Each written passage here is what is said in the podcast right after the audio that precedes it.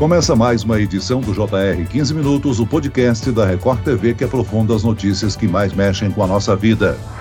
As autoridades de saúde investigam registros de raiva humana em Minas Gerais. Os casos são de dois adolescentes moradores de uma comunidade rural indígena. Um garoto de 12 anos morreu e a menina da mesma idade segue internada na UTI. Segundo informações, os dois adolescentes foram mordidos por morcegos. Um outro caso pediátrico da mesma região ainda está em análise. Como a raiva humana é transmitida? Quais são os sintomas? Como tratar a raiva em humanos? Para entender como esse vírus prejudica o paciente, nós vamos conversar hoje com o médico infectologista, Dr. Leandro Cury. Bem-vindo, doutor. Olá, Celso. Olá a todo mundo que nos ouve.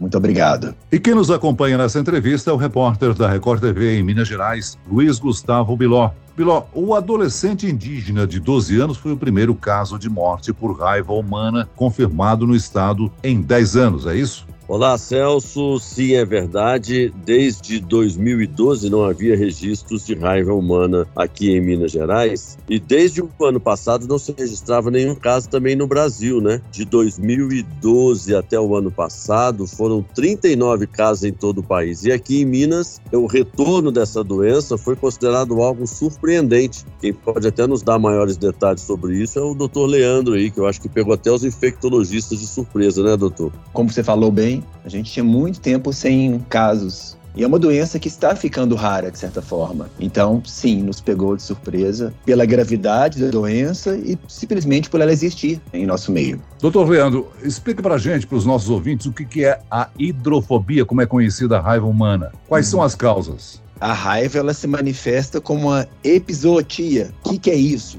É uma doença entre animais e só entre animais. Às vezes causando dor, às vezes matando, às vezes não causando nada com o animal. O problema é quando ela vira uma antropozoonose, ou seja, é uma doença que transmite do animal para o ser humano. E aí sim ela começa a manifestar de uma forma depois de umas semanas ou até depois de meses, desde o acidente, da mordedura, da arranhadura, enfim, de um modo muito progressivo, rápido e geralmente fatal. Ela vai acometendo os nervos, vai caminhando de nervo a nervo até chegar no cérebro, no nosso encéfalo. E lá ela vai causar uma inflamação. A partir desse momento já dificilmente tem reversão. A pessoa começa a ter sintomas seríssimos, alteração de comportamento, febre, mal-estar. Daí ela pode ter alucinações, ela começa a ter dificuldade de movimentação e, igual o Celso falou, ela é hidrofobia. Por que, que tem esse nome? Medo da água. Ou seja, a pessoa não consegue deglutir mais. A deglutição é dolorosa. A gente vê a figura, a gente lembra, já vou falar da figura do cachorro raivoso, que é aquele cachorro que espuma pela boca. É aquilo que acontece. Qualquer alimento fica doloroso. E a pessoa começa a espumar pela boca porque ela não consegue engolir mais a saliva. Agora, doutor Leandro, os dois casos registrados em Minas Gerais aconteceram por causa de mordidas de morcegos. Qualquer tipo de animal pode transmitir o vírus? Não, Celso. Geralmente mamíferos e nem todos os mamíferos. Roedores, por exemplo, rato, hamster não transmite raiva geralmente. A gente vai focar mais em equinos, cachorros e a família de cachorros, também raposas, lobos, gato, bovinos e morcego, como a gente tem visto. Agora, doutor Leandro, o senhor falou em arranhadura. Como é que o vírus penetra no corpo humano através de uma arranhadura? Pois é, o acidente mais importante é disparadamente com mordedura, ou seja, o vírus está ali na saliva do animal e quando ele morde, ele inocula aquele vírus no corpo humano. Mas também a gente conhece que o vírus pode ser transmitido por arranhadura, principalmente em gatos, quando for um ferimento mais profundo, e aquele vírus pode estar em outras partes do corpo do animalzinho e transmitir para o ser humano e também lambedura, Celso. Ou seja, mucosas tipo boca e olho, o animal infectado pode transmitir também na lambedura. Agora, se eu puder falar o mais importante disparadamente, são as mordeduras.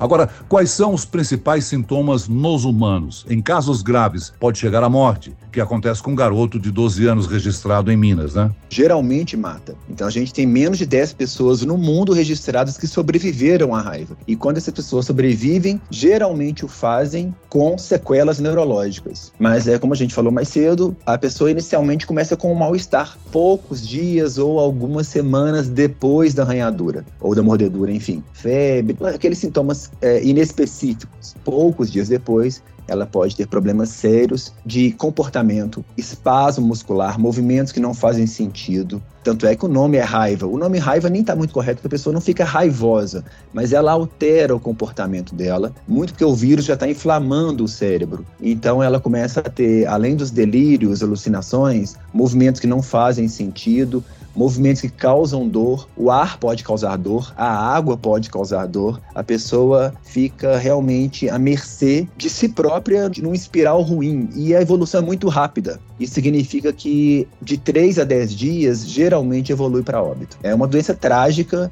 é, poucas doenças transmitidas por animais são tão fatais de modo tão rapidamente depois que manifesta. Agora, uma coisa interessante de falar: ela demora a se manifestar. Então, não é no dia seguinte a mordedura, por exemplo. A pessoa vai ainda ficar com o vírus incubado ali algumas semanas até que ela comece a manifestar. Por isso, a gente não pode negligenciar quando tiver um acidente desse tipo com animais, o mais rápido possível iniciar tratamento, profilaxia, enfim, porque se chegar no momento da doença, aí dificilmente tem um retorno.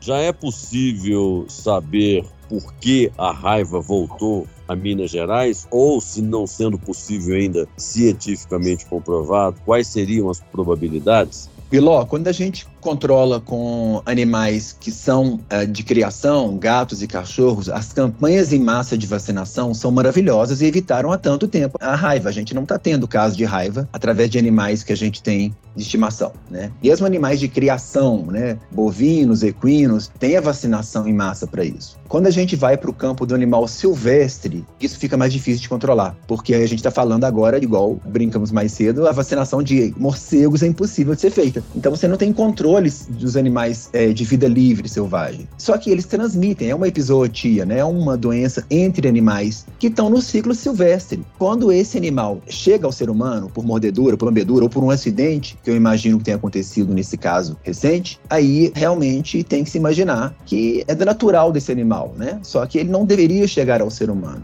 Como não se vacinam esses animais, o que a gente tem que fazer é quando a gente entrar em contato com esses animais, aí sim a gente se vacinar. É claro que qualquer caso de acidente com morcego, isso vale para todo mundo que nos ouve, nunca pegar num morcego que está no chão passando mal, porque aquele morcego provavelmente está doente. Então evita esse tipo de animal, chama a zoonose, o controle municipal, que aí o destino é adequado é feito por eles, mas nunca nós, sem equipamento de proteção nenhum, fazê-lo. Doutor Leandro, normalmente quando uma pessoa é mordida, por exemplo, por um cachorro que é desconhecido, a pessoa fica em alerta né, e procura uma vacina. Como é que é a aplicação dessa vacina? Perfeito, Celso. Se o cachorro, a gente não tiver segmento desse cachorro, for um cão de rua, um cão que já está com sintomas, ele não está no seu eu normal, primeira coisa a fazer, gente, lavar excessivamente com água e sabão, tá bom? Então, qualquer acidente com animais nesse porte, lavar bastante. Na sequência, procurar auxílio médico, eu diria que nas próximas horas é o ideal. Se esse animal não for de segmento, igual o Celso mencionou, a gente não tem uma sequência desse animal nos próximos 10 dias, ele vai iniciar um tratamento com vacinas e, em alguns casos, com vacina e soro. Depende de onde o animalzinho mordeu, da profundidade também no corpo. E aí, essa vacina será feita em intervalos de dias, geralmente por 10 a 14 dias, tá? E para proteger, porque se o vírus entrar, a gente consegue ainda criar uma proteção no nosso organismo. Agora, é ignorância da minha parte ou essa vacina é aplicada na barriga, doutor?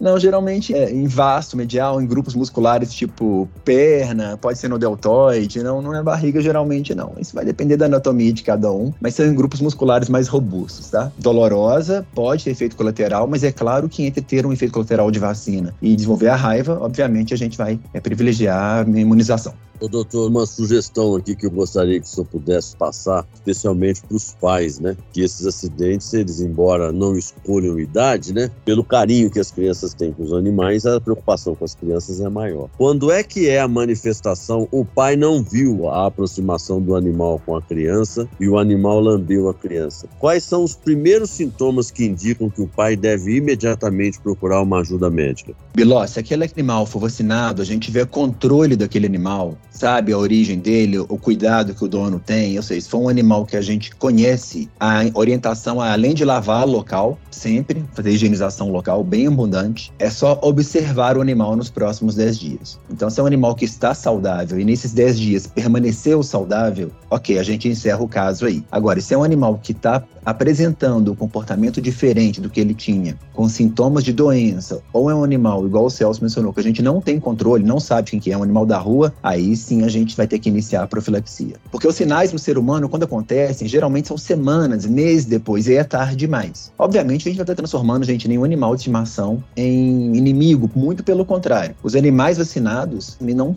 geram problemas para a sociedade nesse ponto. Doutor Leandro, um morcego geralmente hematófago, né? Ele morde um outro animal, um boi ou um cavalo. Qual o sintoma do cavalo ou do boi com relação à raiva? É, geralmente os donos desses animais veem mordidas elípticas nos morcegos hematófagos, que a gente chama de morcegos vampiros, né? É, na lesão ali, você imagina que pode ter sido uma sucção de sangue desses hematófagos. Mas os cavalos, os bois, têm exatamente os mesmos sintomas que a gente, que o cachorro. Então, vai também atingir o tecido nervoso, né? Tecido nobre do nosso corpo, e o animal começa a apresentar alterações. Não deglutição, dificuldade de se manter em pé, enfim, trágico para qualquer animal que é infectado. Ou seja, invariável invariavelmente o animal vai morrer. Invariavelmente o animal vai morrer. Se não morrer, vai ser sacrificado, porque esse é um animal que vai sofrer muito. Agora, existe tratamento para os animais a fim de evitar ou combater a raiva no animal? Não, geralmente é profilaxia também, a vacinação, né? Ou seja, os animais, no caso, são vacinados antes da exposição, porque tem maior chance de desenvolver a doença, né? Não pós igual a gente. Quem que geralmente faz uma vacinação antes de, de acontecer o acidente? Pessoas que trabalham, cujo ofício são com animais é, desse porte. Então, espeleólogos, veterinários de algum porte, pesquisadores, essas pessoas vacinam antes. O Biló já fez uma pergunta a respeito da incidência de casos de raiva em Minas Gerais. Por que Minas Gerais? As epidemiologias antigas, inclusive, falavam que era mais comum no norte do país, né? Então, Pará tinha muito. E no centro-oeste, Mato Grosso e Goiás também tinham muitos casos. Nos anos 2000 eram mais comuns, né? Numa ordem de epidemiologia, o Sudeste ficava em penúltimo para a raiva, perdia apenas para o Sul. Mas isso está mudando porque as campanhas de vacinação em massa dos cachorros e gatos está funcionando. Então a, a transmissão em animais urbanos está diminuindo. E aí então a gente vai ocorrer em regiões mais remotas ou com animais silvestres, que é o caso do morcego. O Biló já ressaltou, mas vamos lembrar novamente os nossos ouvintes sobre a importância da vacinação de animais, né? Quem tem pets em casa precisa ficar de olho na carteirinha do animal. Gatos, cães, por exemplo, tomam a vacina todo ano, né, doutor?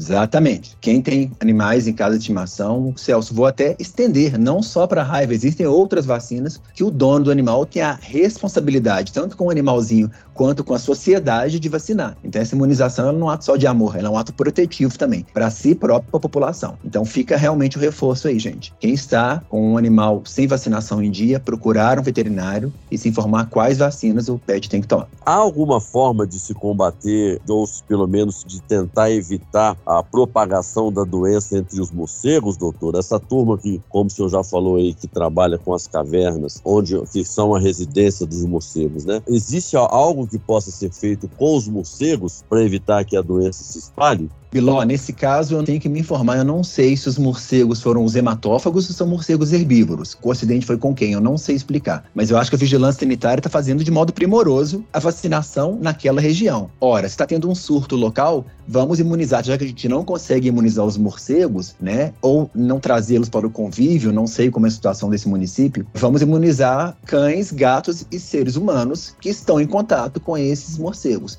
ou próximo a eles. Então, não vai ser feito, imagino eu, uma campanha de erradicação com esses animais é, de vida livre. Eu acredito que a campanha vai ser com seres humanos, é, cães e gatos, que é para evitar a transmissão. A profilaxia não pode ser o combate puramente com relação a aniquilar a família dos morcegos, porque eles são importantes também na cadeia, né, doutor? São animais importantíssimos. Não vamos vilanizar os morcegos. No ciclo silvestre, são animais polinizadores, controles de praga, enfim, eles têm sua importância no ciclo natural. Então, não, não vamos caçar morcegos, não vamos matar morcegos, né? Isso não existe, tá? Me recordo há pouco tempo atrás, teve também um assassinato de macaco aqui na região quando teve um surto de febre amarela. Não é destruindo a vida animal selvagem que a gente vai conter essas doenças, né? A gente tem que imunizar as pessoas que estão vulneráveis e os seres estão vulneráveis, a exemplo de cães, gatos, equinos, cavalos, enfim. Muito bem, nós chegamos ao fim desta edição do 15 Minutos. Eu agradeço as informações do médico infectologista, Dr. Leandro Cury. Obrigado, doutor. Grande prazer, Celso Biló. Muito obrigado pela oportunidade. Estamos às ordens sempre que quiserem. E agradeço a presença do repórter da Record TV de Minas Gerais, Luiz Gustavo Biló. Obrigado, Biló.